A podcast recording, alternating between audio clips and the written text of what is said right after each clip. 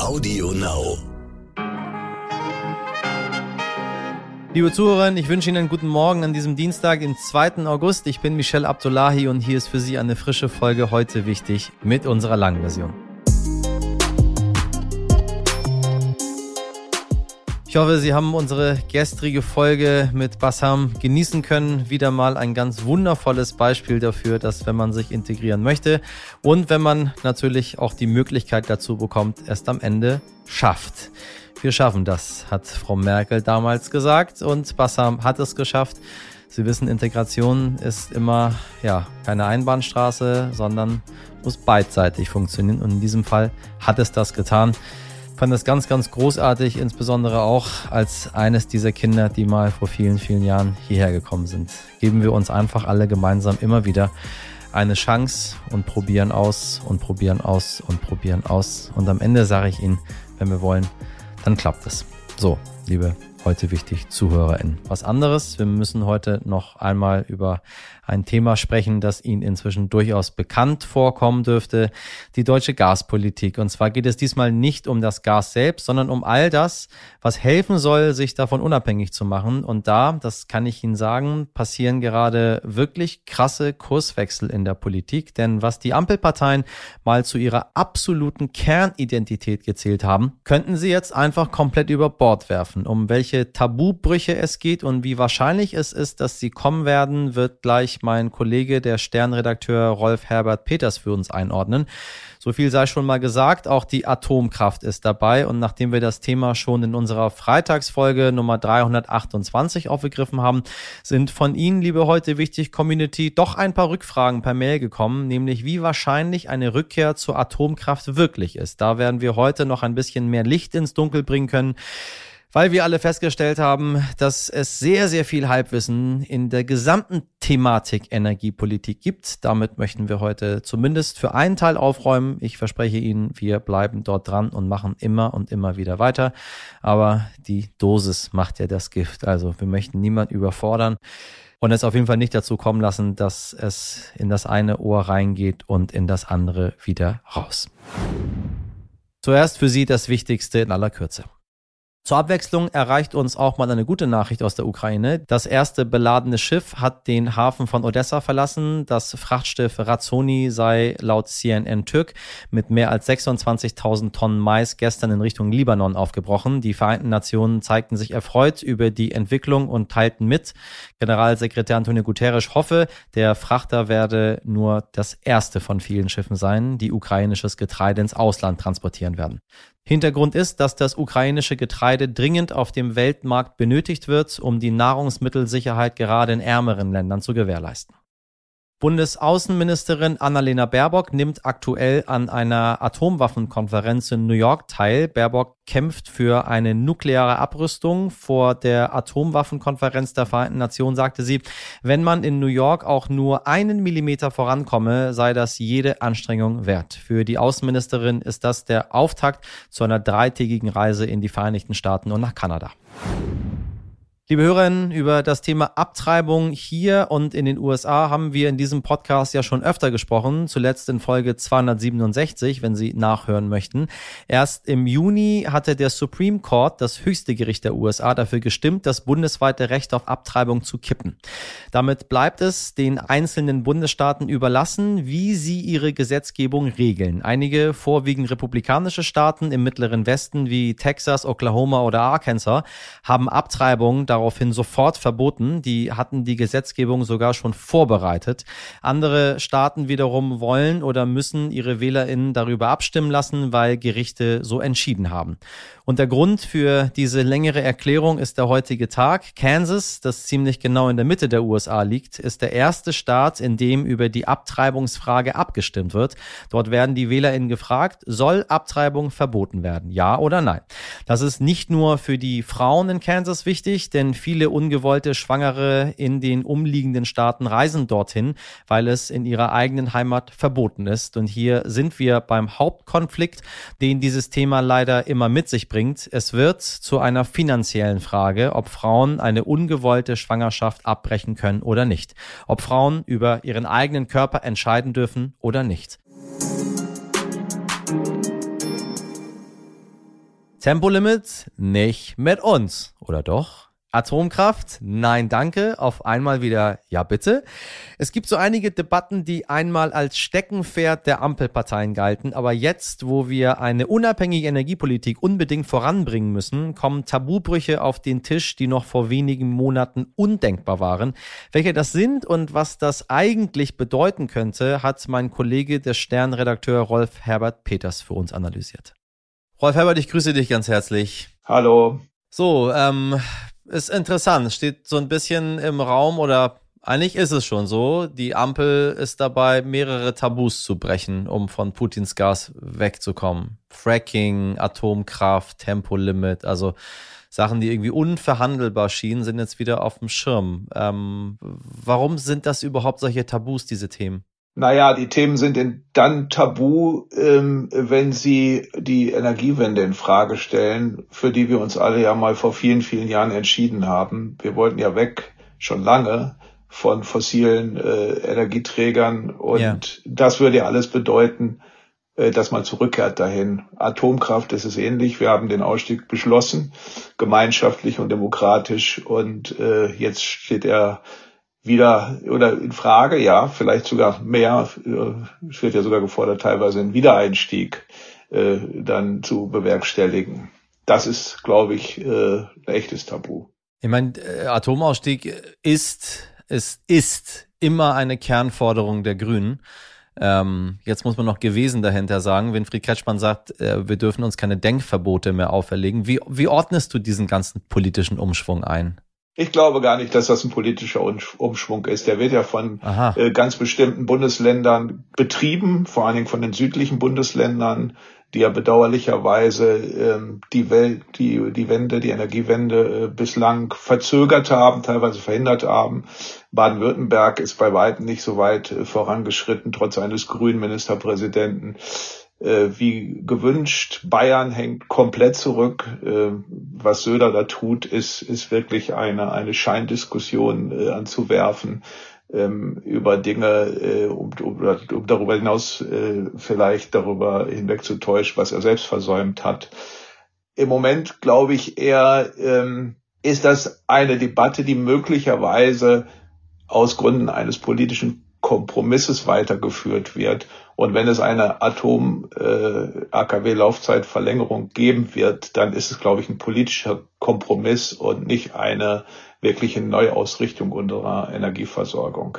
Ich meine, Thema Atomkraft und Atomkraftausstieg. Drei Reaktoren sind noch am Netz. Das sollte alles am 31.12. dieses Jahres dann endgültig enden. Dann wäre Deutschland aus der Atomkraft raus was will man jetzt? Was sind überhaupt die Vor- und Nachteile bei dem, was man will? Und glaubst du, das kommt tatsächlich oder ist das auch alles eine Scheindebatte und dann haben wir das, wenn es gar nicht so hart kommt, wie wir alle glauben, äh, Stichwort vielleicht hoffentlich ein milder Winter, ähm, dann haben wir viel diskutiert, wie so oft, ohne Ergebnisse. Naja, schauen wir uns mal an, worum es denn eigentlich geht. Wir haben noch äh, drei äh, Atomkraftwerke, die laufen, ISA 2, Emsland und Neckar-Westheim 2. Die haben sozusagen noch Restbrennstoff, noch ein bisschen Sprit im Tank, nennen wir es mal so. Hm. Jetzt geht es ja. darum, ein bisschen langsamer zu fahren, damit man nicht so viel Sprit verbraucht. Und äh, ja, aus dem Grund vielleicht etwas länger sozusagen in Bewegung bleiben kann. Das ist ja die Idee. Also unterm Strich werden wir nicht mehr Strom erzeugen mit dem, was wir noch haben, sondern wir werden diese Stromerzeugung möglicherweise durch eine Verlängerung auf eine längere Zeit strecken. Ein weiterer Schritt wäre, und der, da geht es dann wirklich ans Tabu, wenn man sagen würde, na nein, wir kaufen auch neue Brennstäbe hinzu und wir lassen die wirklich weiterlaufen, füttern die neu, tanken sozusagen nach. Richtig. Ähm, das würde aber sehr, sehr lange dauern. Das würde, ähm, glaube ich, noch aufwendigere Genehmigungsverfahren erfordern. Wir wissen ja, dass diese periodische Sicherheitsüberprüfung die Atomkraftwerke erfahren müssen regelmäßig bei den Kraftwerken 13 Jahre zurückliegen. Man hat die einfach nicht mehr gemacht, weil man gesagt hat, laufen ohnehin aus. Also das würde sehr, sehr äh, harte und wichtige Entscheidungen voraussetzen. Und das würde uns momentan weder helfen noch wirklich weiterbringen. Viel wichtiger wäre jetzt zu gucken, wie kriegen wir die Energiewende hin, wie kriegen wir die Windkraft ausgebaut. Und da hakt's massiv. Auch im, in der ersten Hälfte dieses Jahres ist wieder weniger zugebaut worden an Windkraft als im Vorjahr. Das ist wirklich dramatisch. Wir haben noch ein weiteres wichtiges Thema. Das ist das Tempolimit. Man sagt, wir würden, ich weiß nicht, äh, die Zahlen interessieren sowieso niemanden, ob es jetzt nur 600 Millionen oder 500 äh, Milliarden oder was auch immer. sehr, sehr viel Liter Benzin und Diesel einsparen ähm, und dann noch dazu als Nebeneffekt natürlich äh, CO2 sparen. Das ist ein Thema der Liberalen gewesen. Tempolimit nicht mit uns. Ähm, Jetzt möchte man das doch, wenn die Lage denn so klar ist und die Mittel tatsächlich helfen, indem wir sagen, wir fahren einfach langsamer. Warum macht man das nicht jetzt? Was ja viel einfacher wäre, als sich im Ausland jetzt Brennstäbe zu besorgen für Atomkraftwerke und zu gucken, dass die weiterlaufen. Vom Fracking, da kommen wir gleich zu, ganz abgesehen, was erstmal unfassbar viel Technologie erfordert, bis man loslegen kann. Tempolimit würde bedeuten, da tut sich unmittelbar was. Warum macht man das? Ja, das ist eine sehr gute Frage und alle, die guten Willens sind, fragen sich das ja seit Jahren. Wir sind wirklich das letzte Land äh, europaweit, das kein Tempolimit hat und leisten uns das noch auch wenn wir wissen, dass unsere Durchschnittsgeschwindigkeit auf Autobahnen gar nicht großartig sinken würden. Aber die Spitzengeschwindigkeiten würden halt sinken und damit der Benzinverbrauch, wir wissen ja alle aus unserem Physikunterricht, dass Autos, die schneller fahren, der Luft, der Luftwiderstand exponentiell steigt mit der Geschwindigkeit, deswegen verbrauchen die auch extrem viel mehr. Kennt jeder aus dem Alltag. Ja, warum machen die das? Es ist, glaube ich, Klientelpolitik der FDP. Es gibt keinen anderen Grund. Offenbar gibt es immer noch diese diffuse Angst, dass äh, in Deutschland nicht mehr genug Autos verkauft würden, äh, wenn man hier nicht mehr ähm, frei rasen könnte auf den Autobahnen. In allen anderen Ländern hat sich das als Fehlschluss erwiesen. Bei uns ist das ähm, immer noch irgendwie in den Köpfen. Keine Ahnung, warum das ist. Wirklich, also es ist auch rational nicht zu erklären. Sicherlich ähm, muss man sagen, würden wir das machen, würden wir diese 600 Millionen Liter einsparen. Das ist eine Menge. Wir haben auch übrigens noch viele Ölheizungen äh, in Deutschland. Man muss auch für die Öl noch haben und besorgen. Also Rohöl spielt schon einen wichtigen Faktor auch bei der Einsparung. Und ähm, was, was das Wesentliche ist, ist aber, dass das uns natürlich auch im anderen übergeordneten und noch viel wichtigeren Punkt weiterbringen würden, eben im Klimaschutz. Wir würden also auf schlagartig ähm, mindestens die Hälfte dessen, was der Verkehrssektor momentan zu viel ausstößt an CO2, sofort einsparen. Also es gibt keinen größeren Schritt zum Klimaschutz, als das zu tun. Und deswegen umso unverständlicher, warum das nicht geschieht. Meinst du, wir sollten uns über das Fracking jetzt hier überhaupt unterhalten oder ist es eine so blödsinnige Scheindebatte, dass äh, es Zeitverschwendung wäre, überhaupt was dazu zu sagen? Weil ich meine, die Bayern haben das jetzt wieder nach vorne geworfen. Ähm, ich habe gestern einen Haufen Artikel dazu gelesen, wie unfassbar kompliziert das überhaupt ist, das loszulegen. Wir haben die ganzen Maschinen noch überhaupt gar nicht da. Äh, man weiß gar nicht, wo man das Ganze machen soll. Es hätte überhaupt keinen kurzfristigen, nicht mal einen richtigen mittelfristigen Effekt. Aber ähm, jetzt reden wir wieder über Fracking, Fracking, Fracking. Ja, man muss da vielleicht schon äh, ein paar Worte drüber verlieren, weil da ja auch ethisch argumentiert wird. Das heißt ja immer, wir stellen uns jetzt um auf Flüssiggas, was wir importieren werden aus den USA und Katar. Und gerade aus den USA, aber auch Australien ist das Gas, stammt das in der Regel, kann man mittlerweile sagen, ähm, aus äh, Vorhaben, die per Fracking äh, ähm, gehoben wurden. Das heißt, da wird wirklich mit hohem Druck dann ein Gemisch, ein Cocktail in den Boden äh, eingespritzt, um das rauszusprengen, das gebundene Gas. Und das hat nicht nur Erdbeben teilzufolge, sondern eben auch große Gefahren birgt das für Grundwasser und ähnliches. Mit dieser Ethik ähm, argumentieren ja die Politiker wie Söder, sagen nämlich, ja, ja, also ne, Feuer, äh, St. Florians Prinzip, in den USA dürfen sie das, bei uns machen wir das nicht. Nur tatsächlich sachlich argumentiert bringt uns Fracking hier in Deutschland überhaupt nichts. Erstmal gibt es einen Beschluss. Von, Im Mai haben noch 15 Bundesländer beschlossen, dass Fracking in Deutschland verboten bleibt. Ja. Es gibt auch gar kein Interesse von Unternehmen, das zu tun. Es gibt bis heute noch keinen Antrag auf Probefracking von irgendeinem der großen wie Winterschall oder, oder ähnlichen Unternehmen oder Exxon und das in Deutschland zu tun. Und wenn wir es, wenn das wirklich jetzt losginge, hätten wir definitiv vor 2027 ähm, überhaupt nicht keine Kilowattstunde Fracking-Gas hier in Deutschland verfügbar. Und das sind fünf Jahre. Und diese fünf Jahre müssen wir es schaffen, nochmal erneuerbare Energien auszubauen und nicht unsere Kraft in Fracking zu stecken. Fracking ist nicht schön und Fracking-Gas aus den USA zu bekommen oder 2024 bekommen wir auch Gas aus Katar, was erstmal zwei Jahre lang Fracking-Gas auch aus den USA ist. Die importieren das und exportieren das wieder zu uns. Es ist nicht schön, aber wir können momentan gar nicht anders. Wir haben gar keine Wahl. Aber deutsches Fracking-Gas soll da bleiben, wo es ist. Wenn wir mal bei der Wahl bleiben, es gibt aktuell zwei Forderungen von mancher Seite, die ihr beleuchtet habt. Einmal Sanktionen aufheben, damit Putin wieder Gas liefert und nicht nur ans Energiesparen appellieren, sondern zum Frieren verpflichten. Kannst du diese Ideen mal einordnen? Das sind so zwei Dinge, die kann ich unmittelbar greifen. Also ich finde es immer interessant, wenn Leute behaupten zu wissen, was Putin tut in, unter bestimmten Umständen. Ähm, also äh, wenn es wirklich so wäre, man würde die Sanktionen aufheben, schlagartig, würde Putin dann wirklich wieder Gas liefern? Das weiß doch niemand, wenn man ehrlich ist. Auf der anderen Seite, ähm, wir haben uns entschlossen, in Europa zusammenzustehen, ja. gemeinsam uns äh, gegen den Aggressor Putin zu wehren. Und äh, würden wir einseitig Sanktionen aufheben, würde das die ganze äh, Europäische Union wirklich in ihren Grundfesten erschüttern. Das wäre ein wahnsinnig hoher Preis, den wir zahlen würden. Und wir haben Alternativen. Wir müssen das nicht. Wir müssen nicht äh, Russland dazu bewegen, ähm, tatsächlich äh, wieder mehr Gas zu liefern. Wir können es mit dem, was gerade läuft, ähm, durchaus auch schaffen. Also momentan kommt ja aus Russland ungefähr 20 Prozent dessen, was, was versprochen wurde. Ähm, wir haben andere Möglichkeiten. Äh, wir müssen uns, wir müssen Tempo machen, aber wir können es auf jeden Fall schaffen.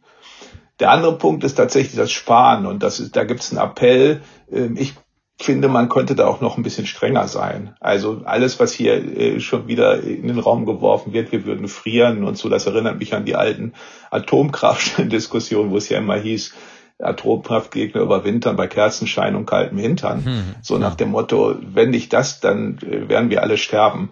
Und das ist natürlich unsinnig. Jeder kann mit kleinen Beiträgen Großes bewirken. Also ich gehe manchmal im Winter durch die Straßen und wundere mich, warum überall die Leute heizen und die Fenster auf Kipp haben. Die haben überhaupt keine Ahnung, was die da rausblasen an Gas und ja. wie schnell man tatsächlich Gas sparen könnte. Immerhin hat jede, ja. jeder zweite Haushalt ungefähr in Deutschland eine Gasheizung.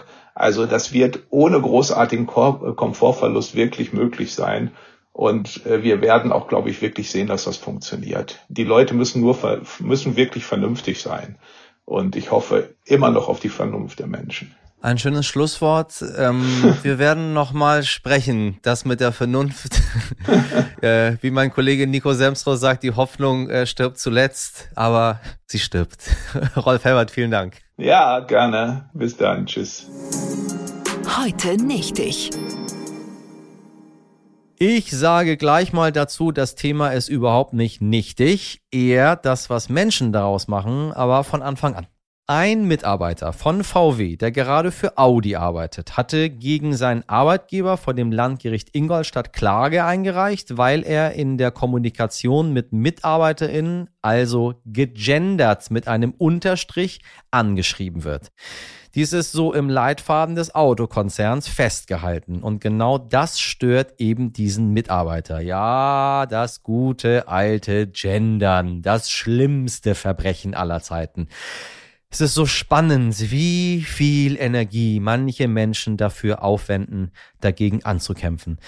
Das muss man sich mal vorstellen. Deswegen vor Gericht zu ziehen. Tja, und leider, leider hat die Zivilkammer des Gerichts Ende letzter Woche entschieden, dass es keinen Unterlassungsanspruch des Klägers gibt. Klage abgewiesen. Der Vorsitzende Richter betonte aber auch, dass der VW-Mitarbeiter nicht zur aktiven Nutzung des Leitfadens verpflichtet sei, weil dieser sich nur an Audi-Mitarbeiter Innen richte. Die allgemeine Ansprache Mitarbeiterin muss er sich aber trotzdem gefallen lassen. Doch dieser Mitarbeiter will es dabei nicht belassen und schließt weiter juristische Schritte nicht aus. Den Kampf gegen die größte Bedrohung der Menschheit, das Gendern, geht also weiter. Wir bleiben für Sie dran.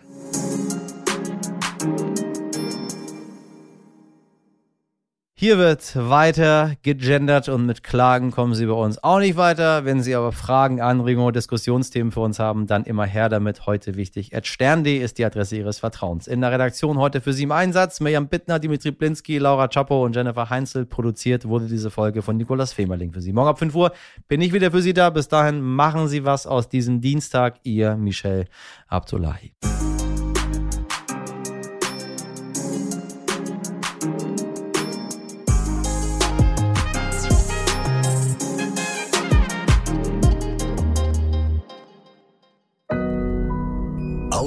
Now.